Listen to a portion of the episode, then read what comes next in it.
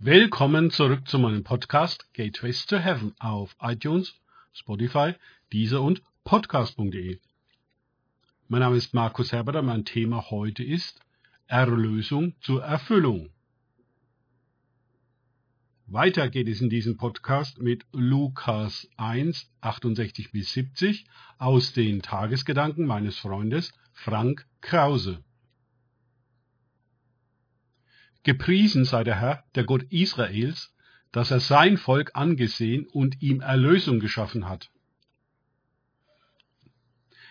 Er hat uns ein Horn des Heils aufgerichtet im Hause Davids, seines Knechtes, wie er geredet hat durch den Mund seiner heiligen Propheten von Ewigkeit her. Lukas 1, 68 bis 70. So beginnt der vom Heiligen Geist erfüllte Zacharias der Vater von Johannes dem Täufer, zu prophezeien. Es ist die Barmherzigkeit Gottes, die ihn veranlasst, nach uns zu sehen. Es gehört zum Waisentum der von Gott getrennten Menschen, dass sie niemanden haben, der nach ihnen sieht. Sie müssen selbst auf sich achten. Der barmherzige Blick auf uns hat Gott gezeigt, dass es für uns eines braucht. Erlösung. Jemand muss uns herauskaufen aus unserer Verlorenheit an uns selbst. Den Teufel, die Welt, die Sünde und so weiter.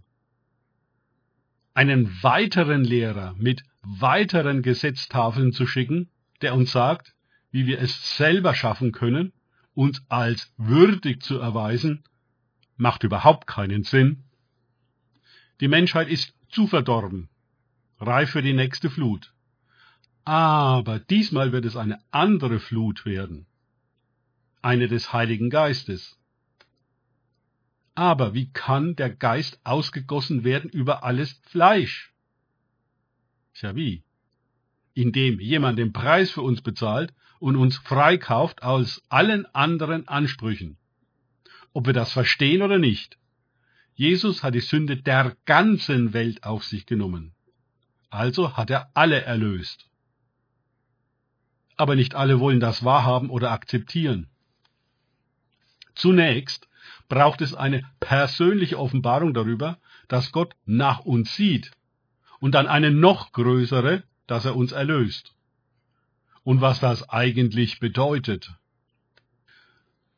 Doch wohl nicht, dass wir im Großen und Ganzen die gleichen bleiben, nur dass wir jetzt in die Kirche gehen und nach unserem seligen Ende in den Himmel kommen werden. Also wirklich. Das ist eine grausam verkürzte Sicht der Erlösung. Es geht nicht darum, dass wir später in den Himmel kommen, sondern jetzt in den Geist und in den Himmel. Der Retter und Erlöser Jesus ist auch ein Täufer in den Heiligen Geist. Nur in diesem Geist entkommen wir den anderen Geistern, auch Dämonen genannt. Nur im Heiligen Geist kommen wir in die heiligen Dinge und Dimensionen hinein in die Erfüllung aller Verheißungen, welche alle Propheten von Ewigkeit her geweissagt haben. Wenn wir die Erlösung und das Heil auf die Sündenvergebung und das in den Himmel kommen verkürzen, werden wir nicht in den Geist kommen und damit nicht in die Erfüllung der Verheißungen. Oh, wie falsch das ist. Eine halbe Erlösung, ein halbes Evangelium. Das Ziel der Sündenvergebung wird ohne die Erfüllung mit dem Heiligen Geist und die Erfüllung der Verheißungen in diesem Geist nicht erreicht. Da Menschen in die Worte der Propheten hineinlassen, was sie meinen und nicht, was Gott meint, weil sie den Heiligen Geist nicht haben, braucht die Erfüllung der Verheißung die Erfüllung mit dem Heiligen Geist.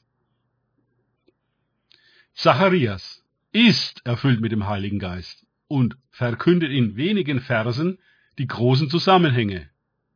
Genial. Danke fürs Zuhören.